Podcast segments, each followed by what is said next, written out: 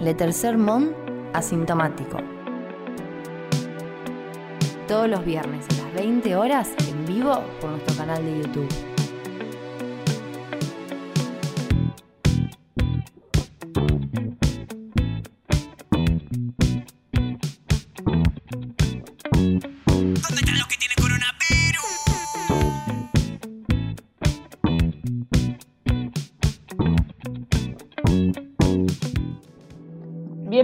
Bienvenidos, bienvenidas al Le Tercer Mond. Buenas noches. El programa está en cualquiera, arrancó en cualquiera. Ay, Dios. Hola. Bienvenido, bienvenida. Te tuve, que Tercer Mon, reemplazar. Bienvenido. Eh, tuvimos un problema de, de conexión, de comunicación y de, y de galletita también. Qué ricas que son las merengadas. Parece que Tristán se está No, comiendo unas, no. unas merengadas. Bueno, eh, esto es el tercer asintomático. Mi nombre es Manuel Mendizábal, me acompañan Patti Mayoniz, Santi Abel y Tristán Basile, está Anita Lorenzi en la producción. ¿Cómo les va? Bien, Hola, bien. ¿cómo andan? Bien. Un poco nervioso Yo, eh, ahora. Estoy, estoy preparada para dar la, la batalla, la pelea sobre que las merengadas son puro marketing de los 90 y no son ricas, su relleno no es rico. Yo aclaremos Claro. algo, algo al público, lo que pasó recién, a- apenas segundos antes de entrar al aire. Estaba queriendo hacer algo que en los 90 se podía hacer, que es estirar una merengada así y que se salga el relleno. Y ahora no se puede hacer más porque es una cosa dura y feísima. Y me estalló la galletita frente a toda la computadora y está todo el teclado lleno de migas. Eso llegó a Propio de entrar la- en, Propio de la mentira de la publicidad, de que se hacía Sí. así. Me, uy, propio de la, de la mentira y de la corruptela de los 90. Sí. Es hija del menemato, Sí. la, la merengada. Eh, una pregunta. Sí. Esta, esta cuestión de que todas las golosinas, incluso las galletitas, son ahora más pequeñas. No son. Yo tengo una hipótesis, en realidad no es una pregunta, es una hipótesis para que discutamos. Me parece que hay dos cosas juntas. De que éramos Perdón, chiquites, éramos chiquites y ahora somos grandes, entonces todo nos parece más chico, y cuando éramos chicos nos parecía más grande, en proporción, No. digo, un caramelo era más grande en proporción a vos, y también se achicaron, pero son dos Se procesos que van juntos. Entonces todo parece más chico el doble.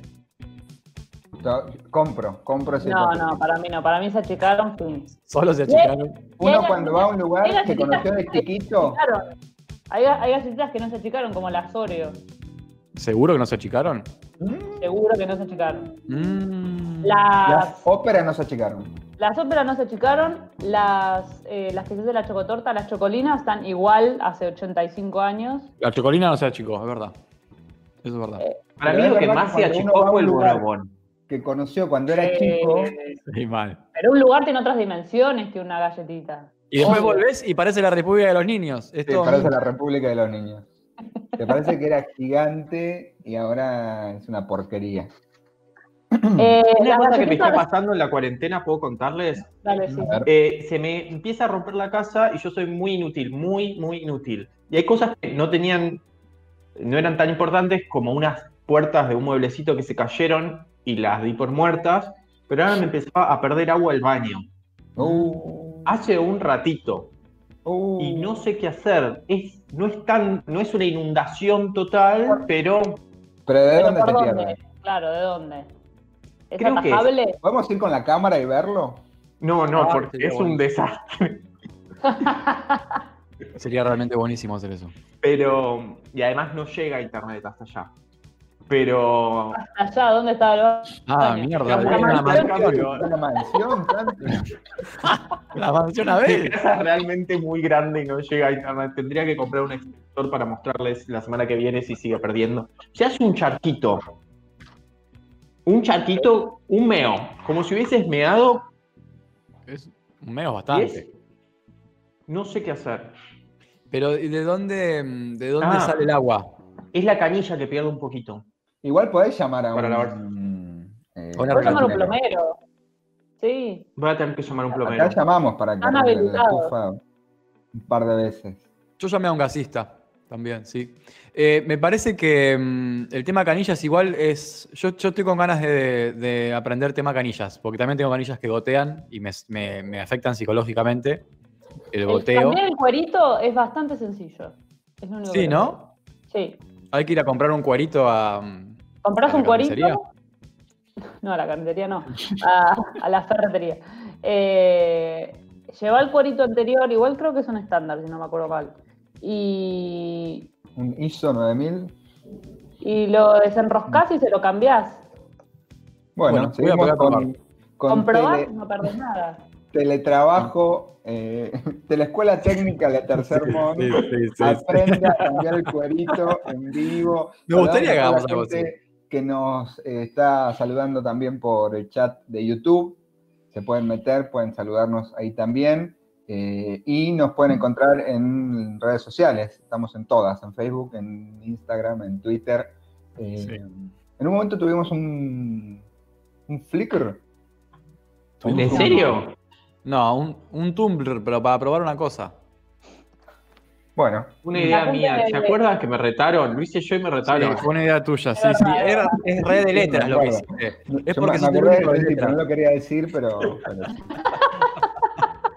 sí. Che, ¿vieron que No tenía ninguna utilidad.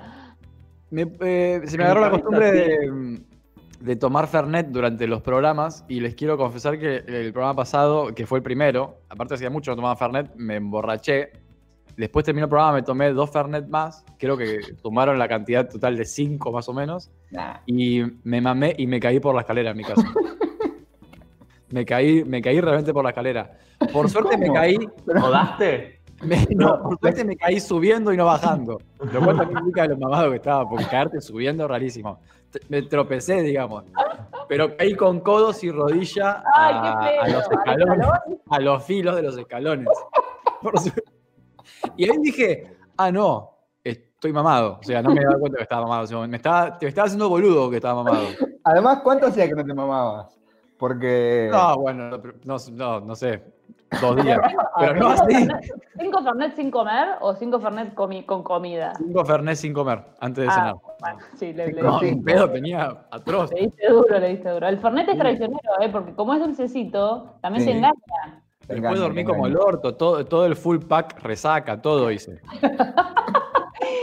Qué bajón. Desastre. ¿Te puedo lastimaste? ¿Algo estás bien? No, estoy un poquito marcadito. Nada. Seguís tomando Fernet igual, ¿no? como que no te importó. No, recién hoy volví. Lo dejé ahí una semana como en penitencia. Pero, pero ahora volvió. El, el eh, Fernet en invierno es raro. O sea, como Eh, que eh. me da un poco de paja tomar una bebida con hielo ahora. A mí me hace acordar a mi pasado rugby al tomar Fernet. Me, me deja, me deja un poco incómodo conmigo mismo. ¿Te dan ganas de violar? ¿De salir a violar? De Sí, salir a matar, una, una violadita eh, matar, eh, de Iban a grupo. A matar a, a patadas a alguien, no sé cómo controlarlo. pisar algunos autos, qué sé yo, no sé. No sé, para divertirnos. Vamos a pasar a la primera sección de esta noche que se llama COVID y confusión, noticias bizarras del presente. Eh, Así que empezamos con la primera, ¿les parece? Eh, La primera, la primera noticia tiene que ver con, con esta moda eh, que está como en boga en la cuarentena, que ya venía igual desde antes, que tiene que ver con los deliveries. sí, con el, eh, el famoso takeaway, que es una apropiación cultural. Y la noticia dice, montó un invernadero de marihuana en Flores para vender en cuarentena con takeaway. ¿Ustedes no dicen, dijeron alguna vez takeaway? Como usándolo de verdad. no. Mm, creo que no. Yo digo, para llevar. O sea, Para takeaway llevar. es que vos lo tenés que ir a buscar. Es que Claro. es para llevar. Es comida es para llevar, sí. Pero se usaba más para, tipo, para pasar por un lugar y llevarte un café y seguir caminando, más para eso, para eso que no existe más. Claro. Yo pedí helado así, que había una promoción que si llamabas y si lo pedías por internet había un descuento. Entonces lo pedí por internet y cuando llegué dije, lo pedí por internet. Por takeaway. Vengo a buscar mi takeaway. Lo- en medio de la pandemia, los oficiales de la policía iniciaron una pesquisa y confirmaron que desde esa casa se vendía marihuana a través de redes sociales y con el sistema takeaway. En el allanamiento, los policías secuestraron 12 plantas de cannabis sativa, 9 de ellas plantadas en macetas dentro del invernadero y 3 a cielo abierto. Tres Muy frascos con plantas. poco. Es como una nota de la policía esto. O sea, es directamente. es un parte policial. No, pero es in- lo- en realidad lo agarraron porque lo vendía por internet. ¿Pero pero- cómo lo ofrecía? ¿Muy abiertamente? Evidentemente, sí. Pero todo el mundo hace eso igual. O sea, primero, La droga se vende en delivery en general, no es que vas a un lugar. Sí, Che, claro. el, el tranza tiene un lugar donde la gente va y consigue ahí.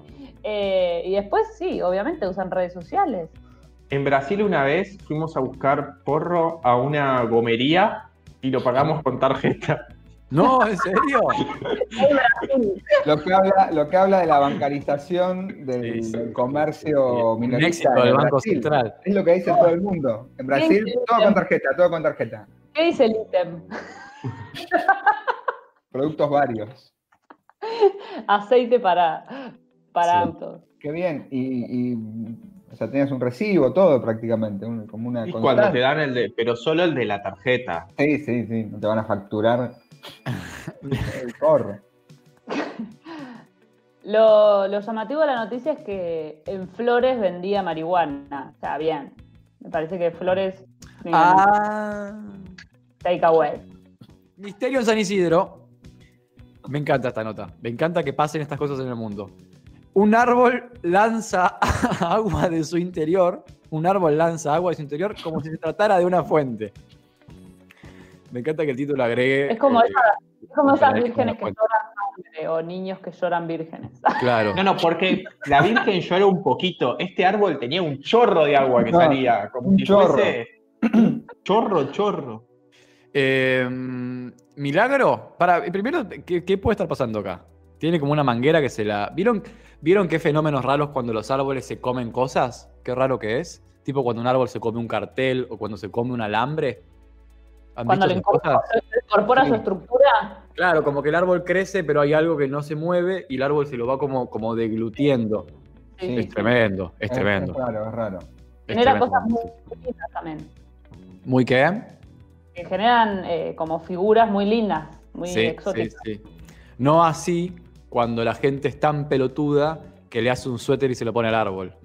Así Nah, que, por favor, barbaridad. vamos a repudiar esa forrada. Aparte, el árbol debe sufrir como un tarado con el suéter puesto, sin manos para sacárselo, como diciendo, soy la criatura. eh, O sea, no hay mayor crueldad que ponerle un suéter a una criatura que no se lo puede sacar. Y Dice la gente que los árbol. abraza, Es raro lo de que los criatura. abraza de verdad. Y la- no Palermo humana. eso, ¿no? Una cosa muy palermitana. Sí. Este árbol está en esa zona, pero lanza agua. ¿Milagro? ¿Fenómeno para- paranormal? Se pregunta la producción del sermón. ¿Consecuencia de la. ¿Consecuencia de la cuarentena? Pregunta el periodista, no tiene nada que ver. Muchas fueron las preguntas que ¿Tiene surgieron. COVID capaz del redes- Claro, por ahí está lanzando eh, alguna mucosidad por el COVID. Donde videos comenzaron a circular en las redes sociales, el misterio fue develado en la mañana del lunes 20 de julio. Bueno, para Capaz que era una napa. Como una napa de las que hay. Surge a través de un árbol. Pero como fue tan extraño el fenómeno del árbol que lanza agua como si tratara de una fuente, eh, Aiza se hizo presente en el lugar para investigar qué estaba pasando. No sé, Mal- fue en Malena Malena- Galmarini, Malena sí. no sé qué, mm, Depende de la municipalidad de San Isidro. No sé qué división particular de Aiza será la que se encarga de los árboles que lanzan agua como si tratara de una fuente, pero fue informaron que se trata de un caño galvanizado que pasa por eh, debajo del árbol y que fue roto por sus raíces. Ah, Entonces, tenía era parecido a lo que decías vos. Sí. Dada la, la longeva edad del ejemplar, se encuentra hueco. Ah, las raíces rompieron el caño. El árbol está hueco y entonces el agua brotó por arriba y salió por arriba del árbol. Es impresionante lo que pasó. Pero ¿cómo sube el agua? Por la ¿Con qué presión. Por la presión, por la presión. Debe ser un caño medio guaso, ¿no? Un caño maestro. Qué maestro. Y acá la Aiza igual lleva tranquilidad a los vecinos, ¿eh?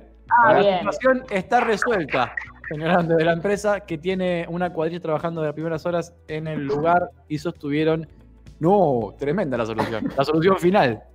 Se llevará a cabo la extracción del árbol. No, No. no. no, el peor. Ah, claro. Pero ¿Qué Malena, digo? El problema está resuelto. Pero ¿qué? Pero lo solucionaron como el jubilado de los ladrones. Lo mismo dijo Hitler. El problema está resuelto. Claro, ¿y cómo lo solucionó, señor Hitler? No, no, la extracción de 6 millones de personas. Pero no se puede, ¿cómo lo van a sacar el árbol? Debe estar muerto el árbol igual. Y si ¿No? está hueco en el medio, es probable que esté muerto. Me gusta Solo lo- llevarle tranquilidad a lo los vecinos. la, la, la presión del agua. No sé, No, podría no. Tenemos una, una vereda. historia para esta sección. A ver. ¿Sí? Dale. Eh, que es una historia de película, pero acá en Argentina estamos acostumbrados a entrar en internet y que nos engañen con historias que parecen de acá y no son. Esta sí es de acá. Y mm, es una mujer que sospechaba que tenía una hermana gemela y 50 años después la ve por televisión. No. Tremendo. Eh, 10 años del encuentro. En 2008 Ah, no noticia. O sea, la noticia es. salió en las de- noticias esta semana. Qué caripelas, ¿eh? En el verano de 2008, Dolores todavía era docente de un colegio secundario en Neuquén, tenía 47. Siempre había sospechado que había una verdad agazapada entre las ramas de su árbol. No, no. Genealógico. No, no, no, no, no, no, no. Una verdad agazapada entre las ramas del árbol genealógico, pero desaprobado en la Facultad de Periodismo para siempre. Vuelva. Un poco porque había, nunca había visto fotos de su mamá embarazada y otro poco porque había escuchado versiones distintas y nerviosas sobre el lugar de su nacimiento. Lo que pasó ese día eh, en que Dolores de casualidad eh, confirmó su sospecha, se junta con la hija de una prima, No, estaba angustiada y en un ida y vuelta esta prima le cuenta que no es Dolores, le dice, tú no eres la hija biológica de tus propios padres. ¿Pero no fue en Argentina esto? Sí, pero en- cuando en- pasan esas cosas hay que hablar con el neutro.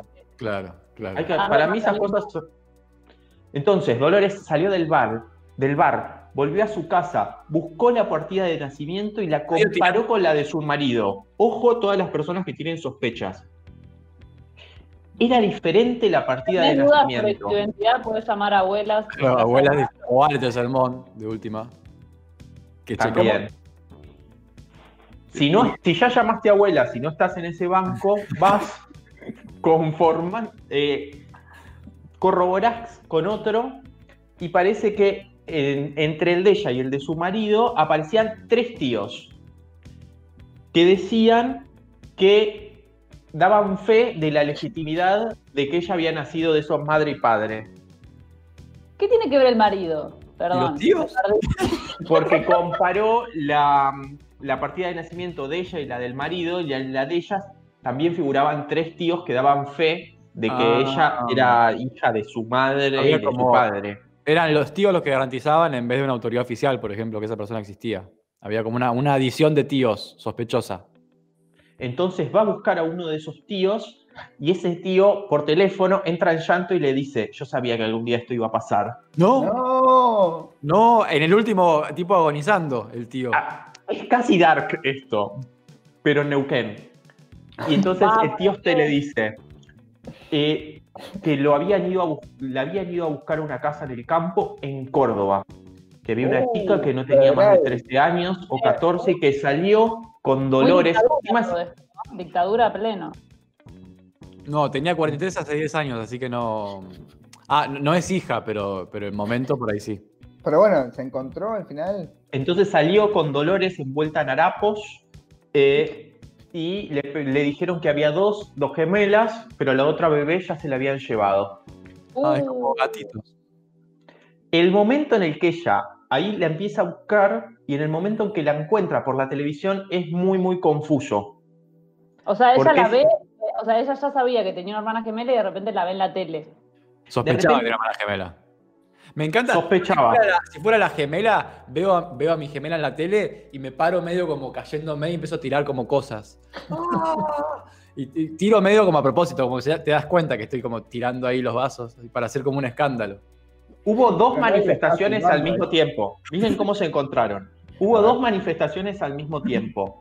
Una en Neuquén, ella va a apoyar que, en algo, y otra en provincia de Buenos Aires, en Dolores. Conflicto con el campo, me suena conflicto con el campo. No, no, era como que tenían un... No importa. Conflicto docente. Entonces la llaman y le empiezan a decir, te vimos en la tele, te vimos en la tele en crónica. Y ella, y nos gustó lo que dijiste. Y ella, pero, o te apoyamos. Ella, pero si yo lo hablé. ah, era referente estaba-. Ah, la En- confundieron directamente. Claro, entonces pone crónica, se sienta, bien, bien Patty haciendo en el codo. Tremendo. Eh, No se sienta a ver crónica y espera, espera, y se ve ella misma en crónica hablando. No, es tremendo. Es tremendo, es tremendo. Ahora, ¿qué ventaja que si tenés que encontrar un hermano escondido en la tele, qué, qué ventaja que sea gemelo? O sea, es, es una suerte impresionante. Sí, sí, se, hay una, se conjugan factores, la gemela perdida, que aparezca en la tele, que ella sospechara que tenía una gemela perdida. Yo vi algo parecido en Twitter. Una chica dijo, pero al final no eran hermanas, solo eran parejas, pero eran iguales. O sea, una chica dijo, eh, son muy parecidas a esta chica, y por, por las fotos de perfil, y, mm, y eran iguales, iguales, iguales, y sí, eran iguales. La ¿Y se otra apareció y dijo, sí, sí, soy yo. No. La- es la misma historia, pero sin, sin ser familia. Pero eran Ah, iguales. O sea, es como esa teoría Igual- que dice que, Claro, eso, que hay que gente cada igual, ¿no? persona tiene como seis o siete doppelgangers. Doppelgangers, qué tremendo. Seis o siete, no es mucho, che. Eso dice la teoría. Aparte, un doppelganger, un doppelganger chino es un, es un chino, o sea, es, tiene ojos rasgados. Vale como, no vale como doble. No, Está mal lo que está, está re mal lo que está. Momento racista del programa que tengo que meter siempre por contrato. Más Bueno, que nosotros eh, tenemos medios caras comunes. ¿Y sabemos el final de esta historia? ¿cómo- O sea, Sí, sigue, sigue, sigue. Ella empieza a llamar por teléfono y llama al cura que la conoce. A la Es otra. una, que no- es una novela costumbrista todo, dale. Sí. Y eh, el cura le dice que se va, qué sé yo, después vuelve y ella le manda un video. Parece que hay un- información. Que no puedo atender la hora, que está haciendo otra cosa. que la llame la un retiro, no importa dónde está. Es una historia muy larga, la estoy resumiendo para que no vean que estoy todo el programa contando. Y él le hace un video, ella se lo manda y le pone un video, hola, soy tu hermana, cuenta la historia y se emociona y la va a ver. Eh, ese día, ay no, ¿Neuquén y Córdoba es esto? no, No, Neuquén y en. Neuquén y provincia de Buenos Aires. ¿Pero Dolores no se llama una o también vive en Dolores? Esto ya es muy confuso. No, sí. De Dolores. No, no se llama Dolores. Ah, yo pensé que se llamaba Dolores también. Pero Santi dijo que se llamaba Dolores. Estaban Dolores envuelta en harapos, dijo. O estaba Dolores. envuelta en harapos. Decía Dolores y salió En Estaba en la ciudad de Arapos. Córdoba. Encontré la parte dale. que quería decirle. Dolores Dale. viajó a Buenos Aires a conocer a su hermana gemela. Ah, se Y llama dice- Dolores. Sí, se llama Dolores. Cuando la vi ahí parada, no lo podía creer. Empecé a llorar tanto que no veía. Me hizo acordar a cuando nació mi hijo. Tuve una sensación de nacimiento. Olerla por primera vez, Uh. tocarla por primera vez. Rarísimo se puso. ¿no? Rarísimo, rarísimo. Este, este rarísimo. giro, este giro de tocar y oler no lo esperábamos, la verdad. Sí, porque es una, una, um, algo sensorial. Y pa- desde ese momento hasta ahora se hablan todos los días por teléfono. Gibson hermano. Bueno, Bueno, muy ¿y son más felices? Y encontraron su identidad. Todavía están buscando a la madre. Así que si son la madre y nos están viendo, si tuviste en el medio de la nada eh, dos gemelas a tus 12, 13, 14 años y te los robaron, pueden ser Dolores y la otra. Bueno. No, viene. Pará, pará. Y Mirta. Parece, parece que esto fue en, en la localidad de Cura Brochero, en Córdoba. Entonces, Ah. el cura en cuestión no es ese cura brochero que aparte es eh, medio santo. No, El no, el mismísimo- cura es el cura de, de donde está Mirta en Buenos Aires. No me confundas más. COVID, Cuando estás dando un final ¿Por y ya estás confundido En y esta te hacen historia- una pregunta y la embarrás. Bueno, vamos, vamos Las a terminar. se convierten en personas en esta historia. El cura brochero aparece y Dolores se transformó en persona también. Es parte, es parte de la historia, hay que aceptarlo. Claro, porque se como localidades. La madre es Neuquén. La, la señora Neuquén. La señora Neuquén, también está Arapos, que es prima. Bueno, vamos, a, vamos a pasar Una de historia hermosa. porque, eh, esto no da para más. Es una, una historia realmente conmovedora. Y Quedé medio, quedé medio- quedé medio raro después de esta. La siguiente, esta, esta siguiente sección es- son las típicas recomendaciones, ya clásicas recomendaciones para, para matar neuronas durante la cuarentena. Vamos a recomendar algunas, eh, algunos elementos, mercancías de la industria cultural para, para que ustedes puedan ver durante la cuarentena. Eh, dos recomendaciones tenemos hoy, de- de, mm, en términos audiovisuales, una serie y una peli. Serie y peli, bien. Son productos muy para la cuarentena. Son muy para la cuarentena y son relativamente nuevos ambos. Eh, Pati quedó medio mal con el tema de los elementos, me parece. Ay, ayer voy a contar cualquier cosa, no me importa. Ayer me clavé con la película Yo Adolescente que estrenó, que era Ay, ¿qué de onda? la ¿Es novela de Sabo. No es mala, es malísima. Me quería pegar un tiro. Muy, muy mala. malísima. Malísima. ¿Cómo promocionan cosas en Twitter que no valen la pena? Qué manera de comerse la curva. Era obvio No. que era mala, era obvio que era mala. para Pero mí. no es mala. Hay Sabo, no sé bien quién es, pero escribió un diario, un blog que se hizo Era un conocido. Era un blogger. que cuenta la historia de que él se mató el amigo, pero está como tan mal hecha la película. Hay un amigo que él tiene que se encuentran siempre en un árbol. Y, es, o- y siempre el mismo clima. Es obvio que grabó todas esas escenas juntas. Ah, es de mala calidad. Claro, Es como, Está como muy poco pensada. Lo hicieron en un el, día. el protagonista no tiene gracia y se nota que tiene que ser como eh, irónico, como canchero desde ese lugar y es como un baby face que nada que ver. Mm. Como que Bueno. no hay nada nuevo. Eh, Mm, ¿Qué, Por qué- eso está, en no. dos- está en 2005 y tendría que haber como cosas nostálgicas de 2005, Como que. un par de temas de árbol y ya está. ah, Mucho árbol en, esta, en este programa. árbol que larga agua. Árboles genealógicos. estamos con la temática.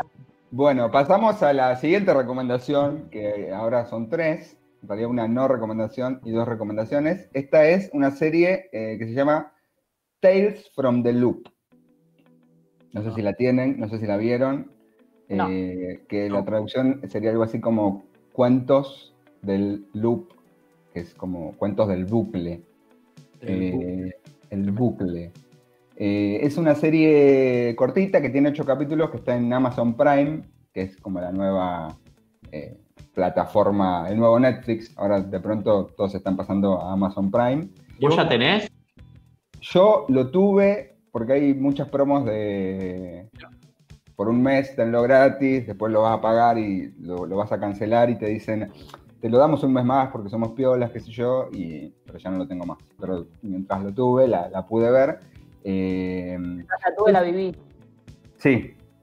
Es una cosa de ciencia ficción que está basada en un libro eh, de un chabón que escribió, que, que- que es pintor en realidad, y que un, un diseñador sueco que se llama Simon o Simon Stalenhag, que diseñó como, o pintó como unos paisajes que son como retrofuturistas. Es como que hay eh, personas y eh, objetos de los 80 o de los 50 mezclados con eh, máquinas o, o productos futuristas. Seguramente vamos a ver algunas aquí en pantalla.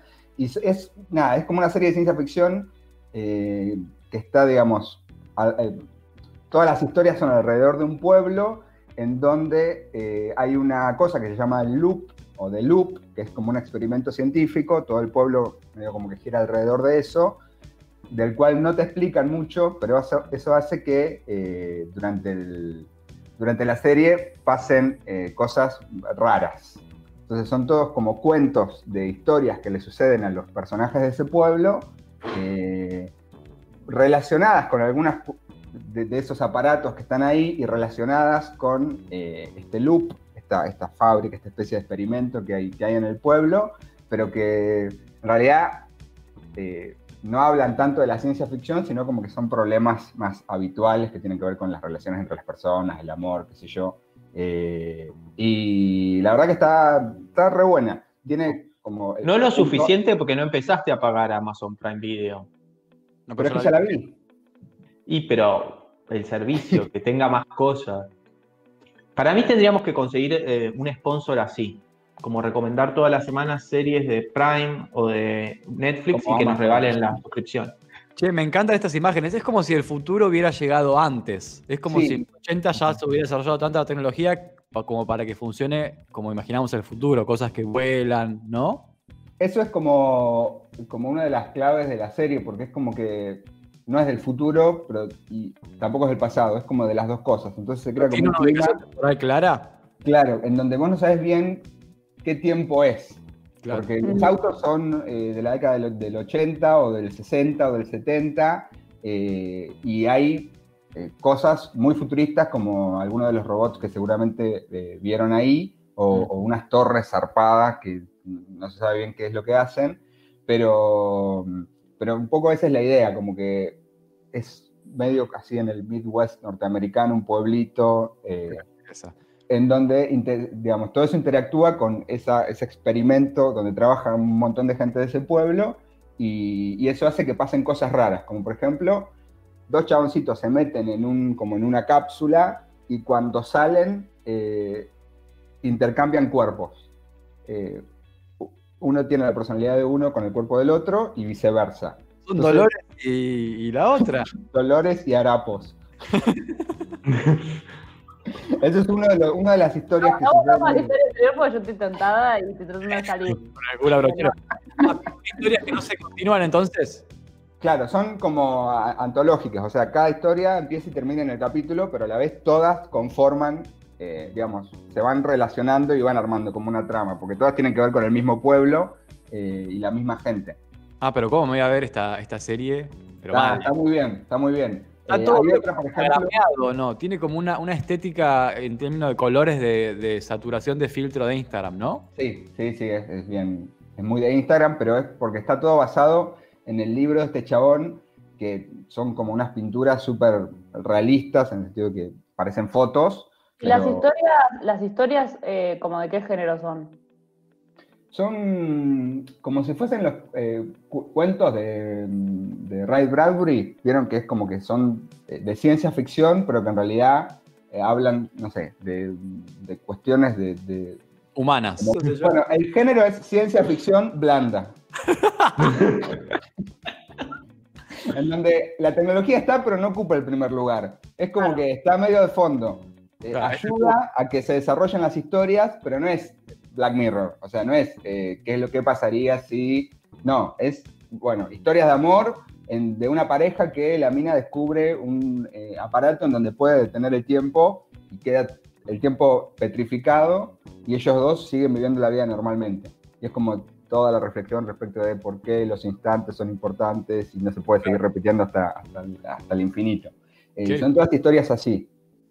Está re buena. Acá hay Eh, gente en los comentarios de, de- de lugares campestres como Chacabuco que está ponderando positivamente la cosechadora voladora. Sí. Eh, hay cosechadoras voladoras que se convierten en máquinas para viajar a mundos, a universos paralelos. A la mierda. Hay universos paralelos y viajes en el tiempo también. Está basada en estas imágenes, en estas pinturas. en Sí, este- el libro, es, el libro no es de historias. O sea, el libro es un, ch- un- un chabón, un diseñador, un pintor que hizo estas imágenes y a partir de las imágenes se creó una serie con historias que se crearon para la serie, eh, en donde aparecen como esos paisajes. Eh, ¿El libro se llama igual que la serie? sí, creo que sí, sí, es Tales from the Loop. La voy a ver porque hago caso a todas las recomendaciones para matar neuronas de este programa. Eh, Qué obediente. Y actúa mm, Rebecca Hall, que es una que estaba en Vicky Cristina Barcelona, Paul Schneider, que es uno que estaba en Parks and Recreations, y el más conocido es Jonathan Price, que es el que hizo del Papa Francisco. Y de, Jonathan Price y de Perón. Y de Perón. ¿Y de Perón? Hizo de Perón. Yo leí una nota, no vi ni el Papa Francisco, ni, la- ni los dos papas, ni la otra, pero sacaron un montón de notas y había leído que también hizo de Perón. Eh, eh, también estaba en Game of Thrones. Era el, el gorrión, el cura ese. Que era como el Papa Francisco. Era como el Papa Francisco. Ha interpretado al, al gen argentino. ¿Se acuerdan de ese programa? Qué cagón. ¿De, el de Pergolini? Sí, ¿Que ganó San Martín? el gen argentino. La superioridad. Ganó San Martín, qué ridículo. ¿Cómo van a Qué hacer. Sí, qué bizarro. ¿Qué más Bueno, la primera recomendación. Segunda recomendación, y acá les voy a pedir eh, la colaboración del resto de los participantes, porque sé que en mayor o menor medida eh, la han visto. Está- ¿Qué haces, Santiago? Estamos La vi de entera y pienso verla de vuelta, capaz. Si Oh. sigue la cuarentena, sí. La Flor de Mariano Ginás. La cuarentena va a seguir, así que no te comprometas. Es una película que dura eh, 14 horas. Qué ojete que 840 toma el minutos. ¿eh? Qué ojete que tuvo. La única circunstancia mundial en la que se puede ver la flor es una cosa inimaginable hasta hace un tiempito, que es una cuarentena prolongadísima en todo el mundo. La suerte que tuvo. Sí, Por todo- eso, la, por eso la liberó. Sí, sí, sí, sí. Él dijo, esta es la mía, si no, no La la libero, no la libero ahora nunca más. Eh, bueno, es no sé, es muy raro hablar de La Flor. Es una película larguísima que tiene un montón de historias adentro. La vi entera, en, en- en- creo que un mes tardamos en verla, eh, lo cual quizá atente un poco contra la experiencia que Ginás quería proponer, pero bueno, no basta 14 horas mirando la película. Y no. Eh, y me a mí me re gustó. Obviamente que tiene altibajos, ¿no? Hay partes decididamente buenas y hay partes que, eh, que no. que- Son muchas historias que se mm, están actuadas por las mismas cuatro actrices, ¿no? Claro, son seis historias. Eh, ah, Lo, lo bueno es que vienen los Ginás, cuando empieza la película te explica, aparece Ginás al- en unos banquitos al lado de, de la ruta 2 y te dice, esto es, la, esto es, eh, esto es así. Ah, son cuatro historias que, te- que empiezan y no terminan, una historia que empieza y que termina y otra historia Esa que- es la peor. Una historia que, otra historia que es solo el final, creo que. una historia que es solo el final. Sí, sí, que esa es la última. A ver, a ver. No, me faltan las últimas dos. Para mí, son muchos proyectos que flashó unirlos sin ningún tipo de lógica, porque no tiene ningún tipo de lógica, más allá de la actuación de las actrices. O sea, no están unidas las historias ni tienen puntos de contacto. O sea, las puso todas juntas y dijo, esto es una película rarísima, porque no hay un hilo conductor, eh, y dura 14 horas.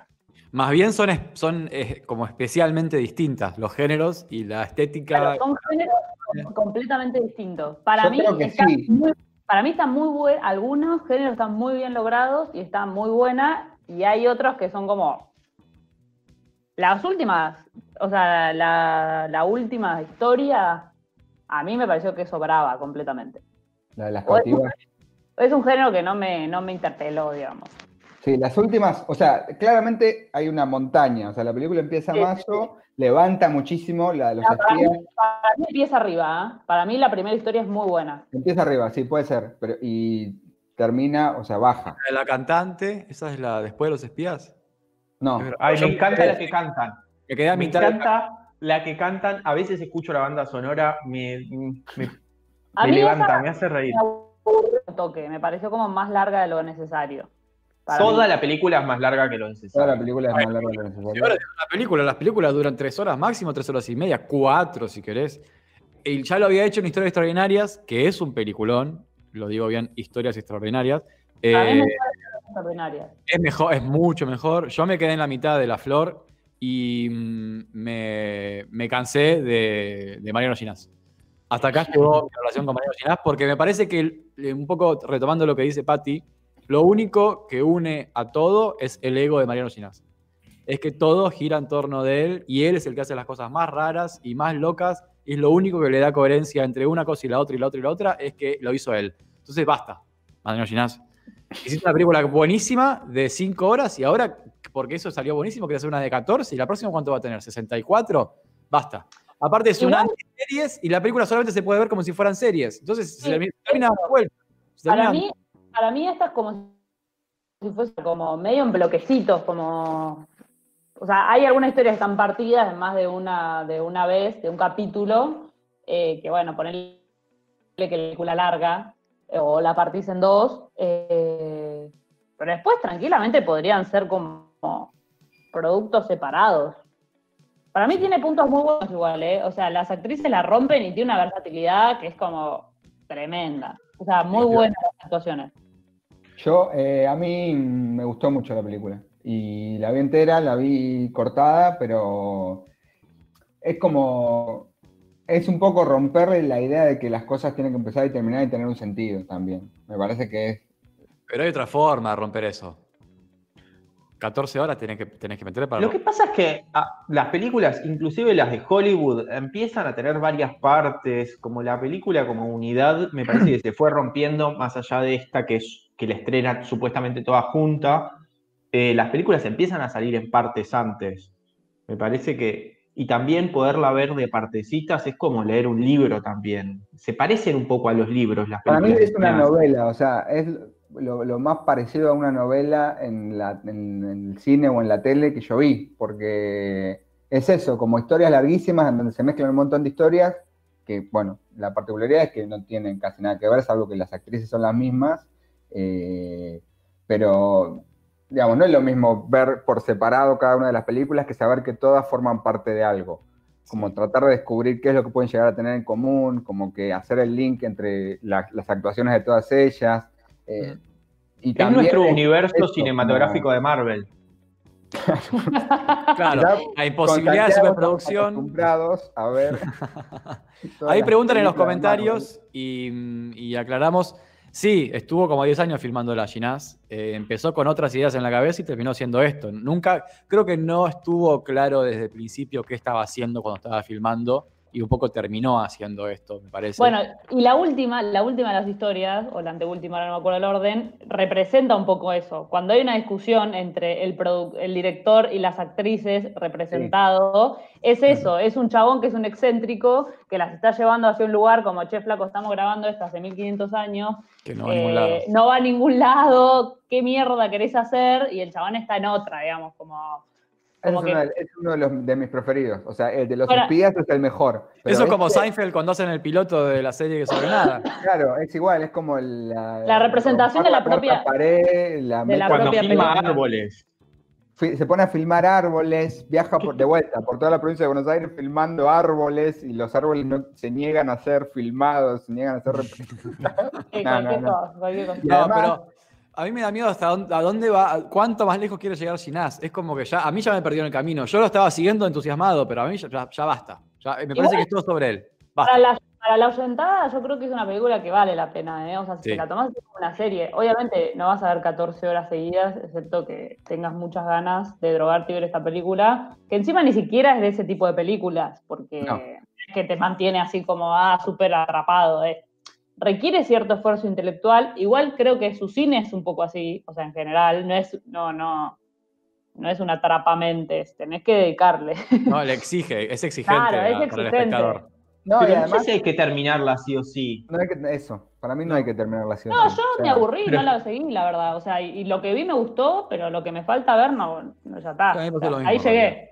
Ya la de los espías creo que dura como seis horas, o sea, ya la de los espías es larguísima y a su vez tiene como partes adentro y tiene partes muy altas, como por ejemplo la historia de amor entre los espías o la Sí. parte que van a, a Rusia y hay como toda una crítica a la burocracia soviética y hay un discurso sobre, la, sobre el, frac- el fracaso del socialismo real que te largas a llorar. Es impresionante, porque además, no sé, está grabado en Siberia eso, es en el tren En el, transiberiano. en el Transiberia. Es Qué enfermo, qué enfermo. es tremendo. A mí lo Ah, que ahora me quiero pasó- terminar esa historia, pues yo me quedé a la mitad de esa historia de las No, esa historia es la mejor. Es la mejor. Es buenísima. A mí lo que me pasó es que quería ver muchas partes en un día y eso me dejaba No. agotado. Para mí el máximo es una parte por día. Eso lo aprendí demasiado tarde. Después tiene cosas muy buenas, como por ejemplo los doblajes, que al principio no te das cuenta y como que es rarísimo, porque las, las, las actrices, sobre todo la de los espías, están dobladas, o sea, son francesas y hablan en, un, en francés y como que a vos al principio te parece que hay algo raro y después te das cuenta de que ellas mueven la boca, pero les, las doblan, o sea, les, les ponen el, el doblaje encima de gente hablando en francés. Es tremendo. Bueno, la flor, entonces es un sí. Eh, Sí, es mí un- sí. Sí, es- returno. Es es un sí con su, o sea, sabiendo Con en la que te metes. Eh, Sí, no, es un sí. sí sabiendo en la que te metes. Como... Es un- o sea, no es la mejor película de la historia, ni es. eh, es una Tampoco cosa es la mejor de Ginás. Tampoco es la mejor de Ginás. Sabés que es una cosa sub- rara. Sí, sí. Pero sub recomendemos, por ahí para entrar al mundo Ginás, eh, Historias Extraordinarias, que es una cosa impresionante, para, de las mejores películas de Argentina del último año, pero por recontra Remil Afano. Sí, las Arias está, está muy buena. Y balnearios. Sí, Balneario Bueno, vamos a pasar eh, muy rápidamente a la siguiente sección. Esta última sección del programa, que se llama, del programa de hoy, que se llama Nueva Normalidad.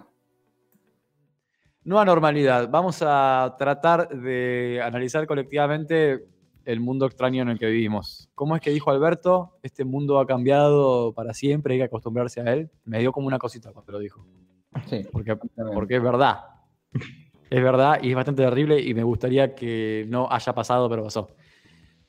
Eh, se titula eh, la reflexión a, lo- a la que les queremos invitar, Coronavirus, Secreto e Infidelidad. Parece una película de Ginás. Parece la nota de las hermanas de San Isidro, la, la de San Isidro el árbol que chorrea agua. Sí. Eh, ¿Vieron las eh, venografías? Una venografía es cuando te inyectan en las venas un líquido Ah. contrastante y después te hacen rayos X y con eso se puede ver el recorrido del líquido y viendo el recorrido del líquido se ve la forma de las venas y las conexiones que tienen entre sí. Eh, Estos eh, afiches que hay en, en los consultorios médicos, claro, como si fuera, pero se reconstruye en tu caso, digo que vena está destruida, cómo funciona, cómo se conecta Ah, todo con todo adentro Es- de tu cuerpo. es un tipo de, de diagnóstico, de análisis. Es un tipo de análisis, exactamente. Te pueden hacer una venografía. Esperemos que no, pero te pueden hacer una venografía. Bueno, el ¿Quiero de coronavirus. onda No, no sé. No para sé. colgarla en casa? No sé si te la imprimen. ¿no? No sé si te la imprimen después. Eh, el coronavirus circula y es muy contagioso. Entonces se va contagiando persona a persona. Esas personas después uno se entera que se contagian, la sociedad se entera que se contagian. Entonces queda visible el entramado social, en particular el entramado de las interacciones cara a cara. Y acá está la paradoja. Cuando el entramado social se vuelve visible, se puede rastrear, se puede reconstruir, la sociedad se vuelve loca. No se puede vivir en una sociedad donde cada contacto cara a cara es rastreable y es reconstruible. No funciona el amor, no funciona la amistad, no funciona la política y no funciona el trabajo. Hay, hay algunos ejemplos ahora. ¿Es un Eh, paper que estás armando? Es un paper, sí. Me, me puse a escribir algo. El segundo paper que sale de este programa y tiene nada más que 7 millones. Yo quería escribir Aparte, algo gracioso y me no- se ve no- con esta idea.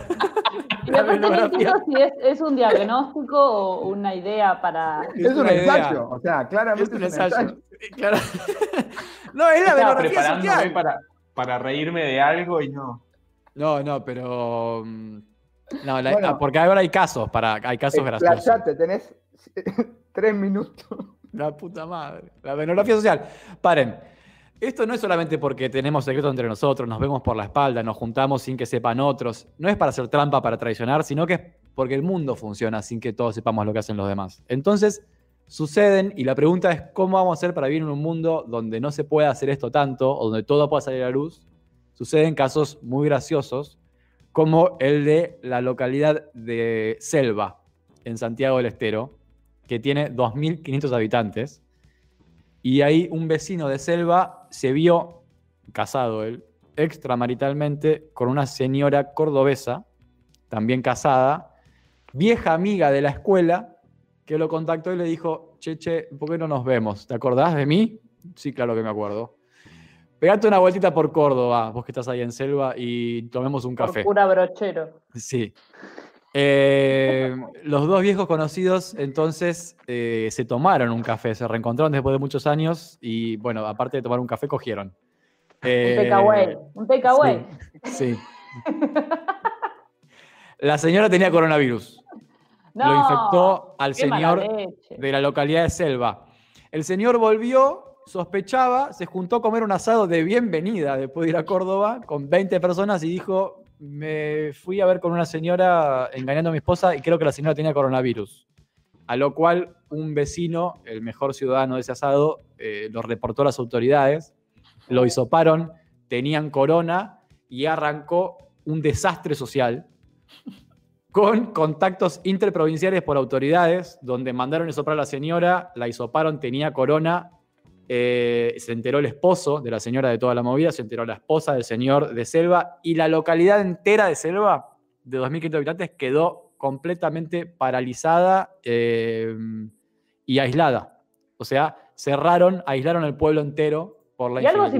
Algo similar pasó con Necochea, con el baby shower.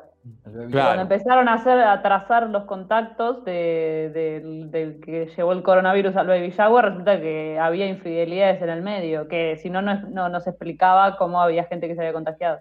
Por eso, por eso. Es tremendo cuando salta la, cuando salta la ficha. Después el otro caso famoso, pero que no hay infidelidad, es el de Mario Vidal.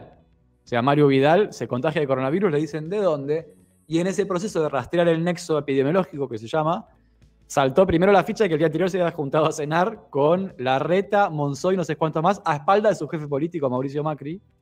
Y también salta que se había contagiado muy probablemente de Alex Campbell, que es el diputado espía, y que Mario Vidal se había juntado con él a ver cómo mierda le enterraban el quilombo que había armado. Entonces, cuando se puede reconstruir punto por punto, todo queda expuesto y nada puede funcionar. Hay otro caso en un pueblito de Mendoza llamado Tunuyán. Allá se infectaron de la nada un albañil y un chofer de colectivos que no tenían nada en común. que, no, que no se conocían. Igual Tunuyán, es una, una ciudad. Es una ciudad de 50.000 habitantes, sí. Eh, no se pudo demostrar el nexo epidemiológico en términos sanitarios, pero todo quedó claro en Tunuyán, sobre todo cuando apareció un tercer actor, que es un camionero de Tupungato, que había viajado a eh, Chile. Y parece que entre el señor camionero de Tupungato, el chofer de colectivos y el albañil de Tunuyán había habido un encuentro y no precisamente para conversar sobre cómo estaban sus familias. Mirá, Opa. saltó la luz. Entonces es impresionante todas es las casi cosas una E que... ETS, ¿Qué es una ETS? una enfermedad de Una enfermedad transmisión. Ah, es que sí. O sea, no se transmite por específicamente por el contacto sexual, pero se transmite por el contacto cercano. Y el problema es que, nada, quedan expuestas en la superficie todos los vínculos cara a cara de cualquier persona infectada. Y creo que no solo en los casos de infidelidad o, la, la ex gobernadora reuniéndose con un señor espía, en cualquier interacción social que se reconstruya todos los vínculos cara a cara, salen cosas que no tendrían que haber salido y que comúnmente no salen. Entonces, ¿cómo vamos a hacer para vivir en una sociedad donde en cualquier momento te pueden reconstruir todas tus interacciones para atrás y vos tenés que dar explicaciones? Acá hay un- el título de un, not- de- de un nuevo paper eh, que la gente del chat eh, ha propuesto, el hilo rojo de la sociedad pandémica. Bueno, Gracias, gracias. Impresionante. Eh, bueno, me, me gustó la reflexión, o sea que cuando estamos... Es como una sección para reflexionar. Es Sí, una no, para reflexionar. Moraleja. No se me ocurrió nada gracioso, les pido disculpas. La biografía social, chicos. La biografía No, no, social. está, está perfecto, está perfecto. Eh, bueno, se termina el No, programa con, con la venografía social. Medio raro terminó. Momento de brindis. Ah. Hubo muchos personajes eh, que han pasado, que se han re- reiterado, se han repetido. Eh, yo voy a brindar por la Flor y Mariano Ginás. Me parece que, que- vale la pena. Y vamos a reforzar la recomendación y, eh, con la advertencia eh, correspondiente de saber más o menos a dónde te estás metiendo. Pero, pero igual que se animen. que se animen, sí, Sí, sí, se animan. Hay un- una nota muy interesante que escribió Mariano Ginás en revista Crisis que habla sobre el cine y el siglo XXI, que está muy buena. Sí, o muy sea, menciona un poco, pone sobre la mesa la, la debacle, como la debacle en la que viene el cine y qué pasó ahora con la pandemia, como, nada, se- así como otras miserias humanas están saltando a la luz con, con- con la pandemia, también salta a la luz de que el cine era una maquinaria medio ya oxidada en un punto, y intentando, o sea, intentando que sobreviva, pero está como Claro. ahí, Como que esto lo va a terminar de matar y van a sobrevivir. está media jodida. Claro. Eh, Ginás tiene- es lo que sobrevive. Escribe muy bien, Ginás. Sí, sí. Sí, Ginás tiene una, una pelea a muerte con el Inca. Odia al Inca. Odia al Inca y su, y su método de financiamiento de películas industrial, digamos, genera trabajo. Dice que no te va a generar trabajo eh, el cine. Bueno, habla, habla un poco de eso, de cómo hay toda una maquinaria que se sostiene solamente por el hecho de, bueno, no, si, si, si no hay un soporte estatal que lo banque, es insostenible, entonces igual se crean películas que nadie las ve y que solamente van a, a festivales y que el cine es una, una fantasía de festivales que en realidad se mira a sí mismo porque nadie las mira, o sea, y eso es verdad. Hay un montón de películas nacionales que nadie mira en ningún lado, ni siquiera las encontrás en Cinear. Es como, ¿para qué el Inca pone guita que después no están en ningún lado esas películas? Sí. Sí. ¿Dónde están esas películas? ¿Dónde están? Pati, ¿por qué vas a brindar? Yo voy a brindar por el cura brochero, pero. Pero pare, Pará, pará, pará. no, Te- causa gracia el nombre nada más, boluda. No me reí del nombre, me reí y me tenté durante mucho tiempo, aún pasada la sección, porque el cura brochero se murió en 1914. Sí, porque vos flasheaste que en el pueblo de Cura Brochero estaba el cura brochero. Bueno, con un homenaje llama- en vida. Y bueno, pero se llama así por el chabón, yo no sabía que era tan de principio de siglo. Había un problema temporal entre el cura brochero y la historia, y cuando leí ese comentario en el chat de, de YouTube me causó mucha gracia porque no tenía ningún sentido lo que dije. Eh, voy a brindar por la serie que recomendó Manuel, que no la vi, que se llama Tales of the Loop, pero porque me gustó la idea de transportarme y cambiar de cuerpo y salir con otro cuerpo a que se contagie de coronavirus y yo volver y usar el mío. No, pero sería raro, como que pienso que con otro cuerpo tendría otra personalidad. Mira, sí. Me hace acordar al libro eh, Los cuerpos del verano, un libro muy recomendable de ciencia ficción, que habla un poco de, de otros cuerpos, pero bueno, de morirse y reencarnar en otro cuerpo. Está Bien. muy bueno. Che, yo quiero brindar por el árbol que, larga, que largaba agua y quiero brindar en, en disidencia con la solución final de Malena Galmarini por sobre el árbol, porque aparte, aunque esté muerto, un árbol que larga agua, para mí tendrían que transformarse en una atracción y AISA tendría que financiarlo, subsidiarlo para que siga largando agua por arriba. Todo Perfecto. subsidio, todo subsidio, querés vivir del Estado. ¿Por qué el árbol no genera su Su- ¿Por qué el árbol no genera su propia ganancia? no se puede hacer un museo en torno al árbol que larga plata y cobrar. boludo, sos del Inca. Y sí, yo entre Ginás y el Inca me quedo con el Inca, aunque no me gustan sus películas y me gustan las de Ginás. Bueno, Muy buenas vamos. ideas para gobernar Springfield. Eh, esto fue la Tercer Mon, eh, episodio número 7. Nos vuelven a escuchar cuando quieran por acá por YouTube. También estamos en Spotify. Gracias por estar. A ver y escuchar en vivo en, en YouTube también el próximo viernes a las 20. Gracias Anita, gracias a, a la gente de- del chat de YouTube y nos vemos la próxima. Adiós. Chau.